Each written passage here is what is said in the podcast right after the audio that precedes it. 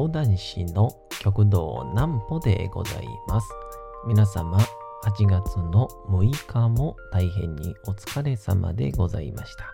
お休みの準備をされる方、もう寝るよという方、そんな方々の寝るおともに寝落ちをしていただこうという講談師、極道南歩の南歩ちゃんのおやすみラジオ。このラジオは毎週月曜日から金曜日の21時から音声アプリサウンドクラウド、Spotify、Amazon Music、Podcast にて配信をされております。そして皆様からのお便りもお待ちしております。お便りは、極道南歩公式ホームページのおやすみラジオ特設ページから送ることができます。内容は何でも結構です。ねえねえ聞いてよなんぽちゃんから始まる皆様の日々の出来事や思っていることなどを送ってください。ご希望の方にはなんぽちゃんグッズプレゼントいたしますので、住所、お名前、お忘れなくと。えー、いうことで、ちょっといくつかね、お話ししたいこともあって、まあ、とりあえず、今日が8月6日、まあ、昨日に、えー、明日は何の日で、えー、お話はしましたが、えー、広島に、えー、原子爆原子爆弾が、原爆が落とされてというのが本日でございます。えー、まあ、ございましたという感じでしょうか。えー、改めてですね、えー、今なお大変な方もいらっしゃる中なので、えー、まずは忘れないことを念頭に、え今日一日、いろんな過ごし方を皆様もされたかと思います。えそれに加えて、ワクチン打ってきました。え経過報告をしたいと思います。なんぽちゃんの明日は何の日？さて、明日が8月の7日でございます。さあ、どんな日でございましょうか。ちょうどね、8月の、これで一旦8月の1週目が終わるのか。さあ、何の日でございましょうか？えー、久しぶりに、ちょっとこれ、言いますか？たまちゃん登場って。2002年の8月の7日、東京と神奈川の県境となっている多摩川で、アゴヒゲアザラシが発見をされました。アザラシは一般的に浅瀬の海水に生息するケースがほとんどとされる中、典型的な都市河川で水質が著しくないとされる場所に姿を見せたのは極めて稀で、その珍しさからニュースなどで取り上げられ、全国的な話題となりました。また、無理な捕獲はショック死をさせる恐れ、野生のアザラシの危険性などから生還し様子を見る対応が取られたこともあり、連日見物人で賑わいました。ちなみに、アゴヒゲアザラシは多摩川で発見をされたことから、タマちゃんと名付けられ、関連商品も多数登場したことで経済効果も生みました。加えて、たまちゃんの登場で、都市河川や東京湾の環境状況に関心を持つ人が増えたとされ、その影響の大きさなどもあり、同年の流行語年間大賞にも選出をされております。ちなみに2004年の中旬以降に姿を見せなくなってからは、えー海に帰ったのではとされるも、実際の詳細は不明となっております。あのーこのたまちゃんがね、あの見つかった日なんですけど、見つかったやつなんですけど、2002年ってことは、僕が、あれだ、えー、待ってください、2010年が18歳が12歳ですから、小5か小6の時ですかね。あのー、初めのね、たまちゃんって、こう、ちっちゃいアザラシで、まああのメのゴマちゃんみたいなイメージは白くはないんですけど、可愛い感じのたまちゃんだったんですけど、あれ結構意外と皆さん気づいてないというか、脳裏から消えてると思うんですけど、あの、後半、構大きくなってからのたまちゃん？うん。まあまあ怖かったですからね。い や、いや、あれ、結構なんでみんな見てるはずやのに、脳内から消えてるんかなっていつも思ってたんですけど、まあ、怖い顔してましたからね。めちゃくちゃでかかったし。なんで、あの今日文章にもね、書いてましたけど、アザラシはしっかりとお肉を食べる動物ですから、不用意に近づいてはいけないよと。特に子供はね、あの、海に連れて行かれますからね。気をつけてください。あの少年足兵衛のごまちゃんとは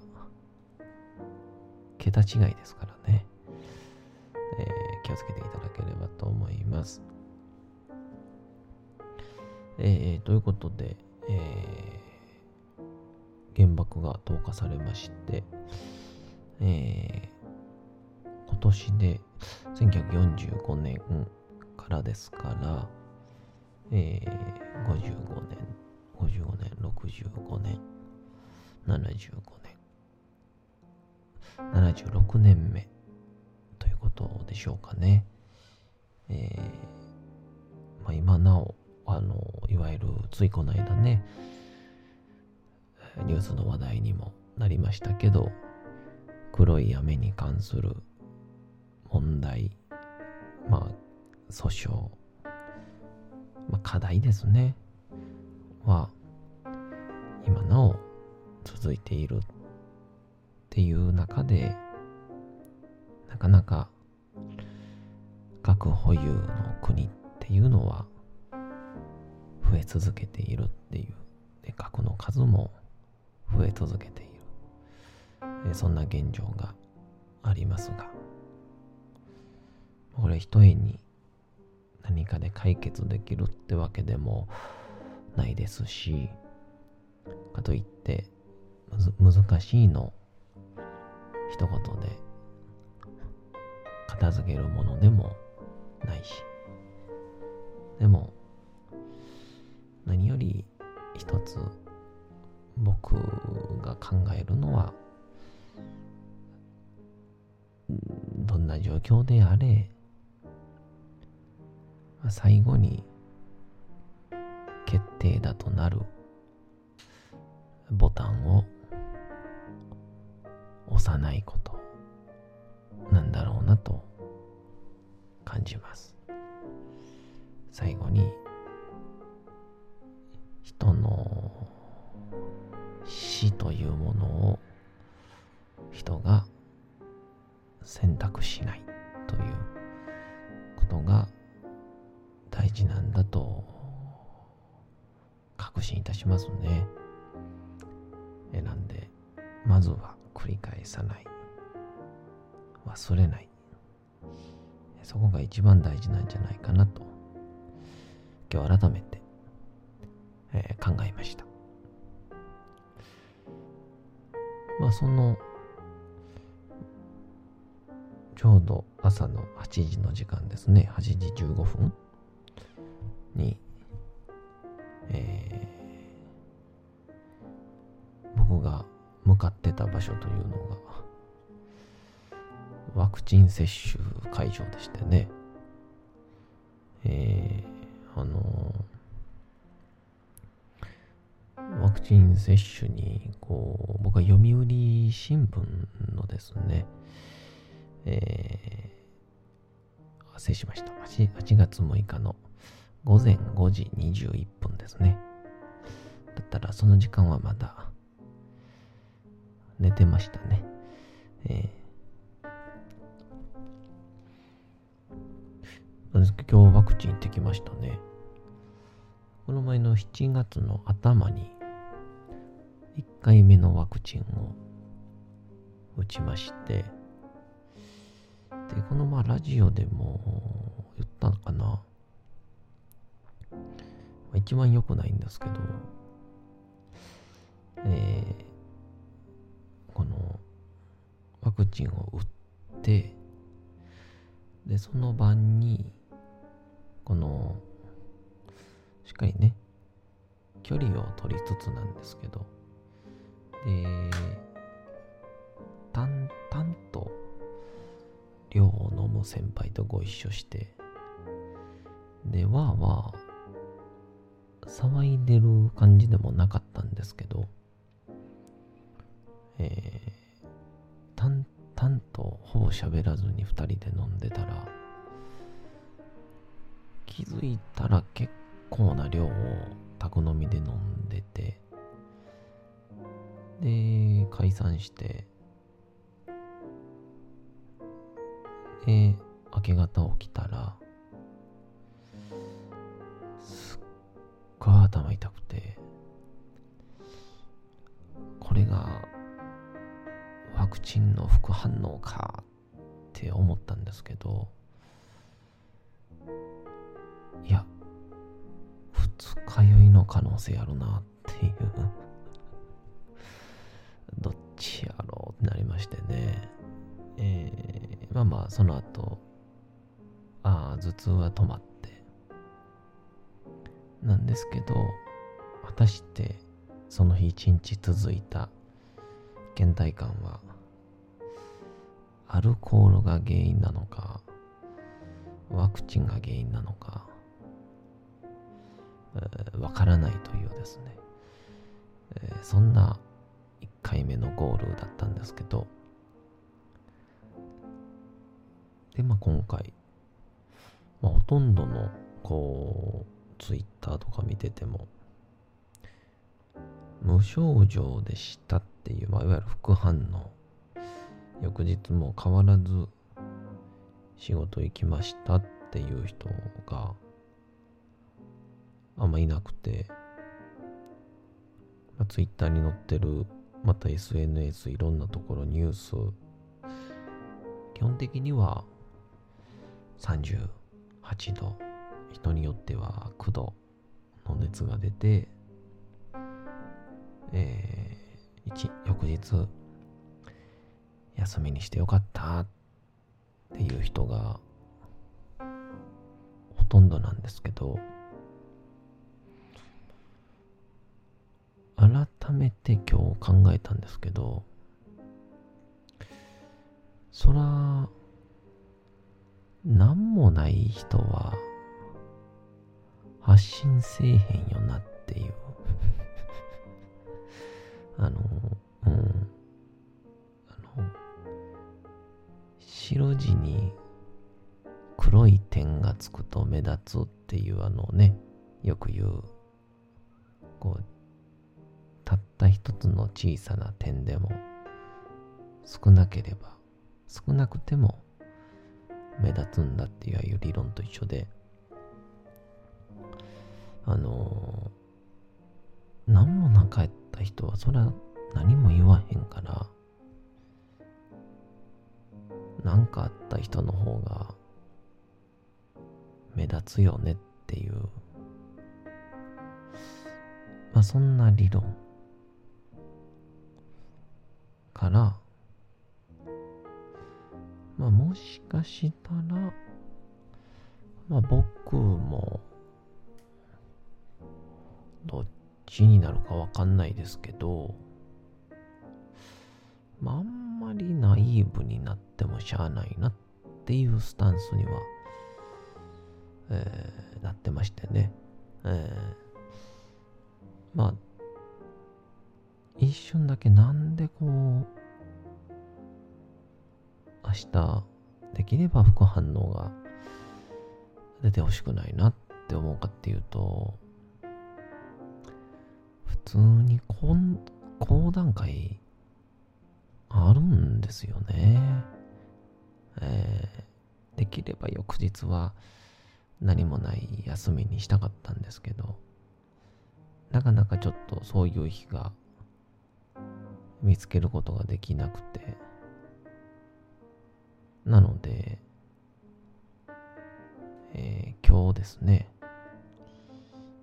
えー、打って、明日、えー、同期の落語家で現役高校生というですね、異例の経歴を持っている桂カカオくんというですね、こと、えー、勉強会をいたします。えー、この花子の、えー、先週ですね、勉強会をやらせていただきました、えー、椿庵さんという、え、レンタル着物着付けをされている着物の着付けレンタルもされている、えー、椿庵さんで、えー、勉強会をいたします、えー、カカオが登場しまして、えー、僕二席カカオ二席という演目になってますんで、え、もしよければ皆様あいらしてください。え僕も特に、え、問題なければ元気よく、舞台上にいると思います。でも、なんか今日いつもより元気ないな。いつもより噛んでるなっていう、その、まあ、いつも噛んでるんで、ちょっとこれに関してちょっとわからないかもな。うん。いつもより、えー、お客さんが笑わなかった時に、えー、自分で笑うっていう卑怯な技を使ってる頻度が少なかった場合、えー、副反応が出てるんだと思ってください。はい。どうなるかわかりませんけど、まあ皆さんに、えー、ぜひともぜひとも楽しんでいただけるように。ま、でもあの、おそらくね、副反応が、まあ、出て時に、まあ、いち早く体がまあ、頑張ってくれれば頑張ってくれるほど、すぐに発熱も収まるらしいんで、まあ、早いうちに収まることを願いつつ、朝の勉強会に備えようかなと思います。明日はね、階段やろうかと思っています。ぜひともお越しください。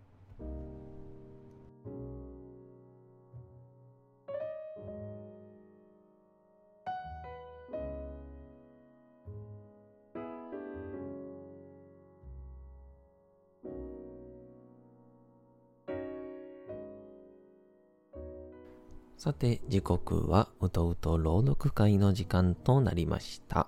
皆様、小さい頃眠れなかった時に、お父さん、お母さん、おじいちゃん、おばあちゃん、お世話になっている方に本を読んでもらった思いではないでしょうか。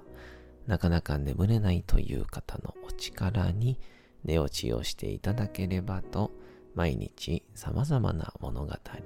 小説を届けしております。さて、本日お読みいたしますのは、チャップリン自伝若き日々でございます。ちょうど昨日、えー、講談会でチャップリン第2話をやったんですが、まあ、結果的には、ボロボロでしたね。なんで、また、しっかりと別の回で、またやりますんで、いい感じのバージョンを、またお見せできればと思います。それでは本日もお読み、お聞きください。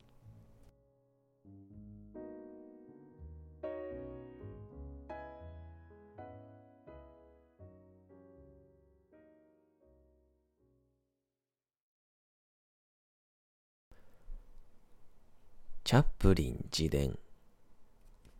若き日々母の病が身体的なものに根ざしていたのか。それとも心理的なものだったかはわからないがいずれにせよ母の病は一週間もしないうちに治ってしまった。母が元気になってすぐ私たちは母が買い揃えた新しい服に上から下まで身を包んで、サウスエンド・オン・シーに日帰り旅行に出かけた。生まれて初めて見る海の景色に、私はすっかり心を奪われてしまった。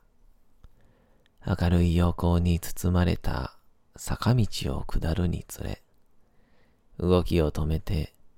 こちらの様子を伺うように見た海。まるで私に襲いかかろうとうごめく生きた怪物のようだった。三人とも靴を脱いで波と戯れた。生ぬるい海水が足の甲に広がり、かかとの周りを浸し、足の下で砂が柔らかく崩れる感触は初めて知る楽しい感覚だった。なんと楽しい一日だったことだろう。サフラン色の砂浜、ピンクとブルーのバケツや木のスコップ、色とりどりのテントと日傘、笑いさざめく小さな波の上を陽気に突っ切っていくヨット。浜辺の深のヨットたちが、海藻とコールタールの匂いを漂わせながら、のんびりと横たわっている。その光景は、今も魔法のような魅力を伴って記憶の底から立ち上がってくる。私は1957年に再びサウスエンドを訪れ、初めて目をした時に、通った細い坂道を探してみた。だが残念なことに、何の痕跡もなかった。それでも町外れには、昔からの店構えの商店を連ねたおぼ、おぼろげに馴染みのある漁村が名残をとどめており、過去からの囁きがぼんやりと聞こえてきた。おそらく、海藻とコールタールの匂いがそうさせたのであろう。砂時計の砂が落ちるように、我が家の資金もやがて底をつき、再び貧困が襲った。母は他の雇い先を探したが、そんなものはなかなか見つからなかった。問題は山積みし始め、月賦の支払いも滞って、母のミシンは持っていかれてしまい、一週間に10シリングあった父からの仕送りも完全に止まってしまった。窮地に追い込まれた母は新たな弁護士を探してきた。だがこの一件では大した報酬が望めないと見て取った弁護士は父に養育費を払わせたいなら母は自分たちと子供たちを区の生活保護課に一度置くことによって役所に手続きを取らせるしかないと助言をした。それ以外に選択肢はなかった。母は二人の子供を抱えていた上、健康状態も良くなかった。こうして私たち親子は、ランベスクの旧品院に入らなければならないと母は決心をしたのである。さて、本日もお送りしてきましたなんぽちゃんのおやすみラジオ。というわけでございまして、8月の6日も大変にお疲れ様でございました。明日も皆さん、街のどこかでともどもに頑張って夜にまたお会いをいたしましょう。なんぽちゃんのおやすみラジオでございました。それでは皆さん、おやすみなさい。すやすやすやーん。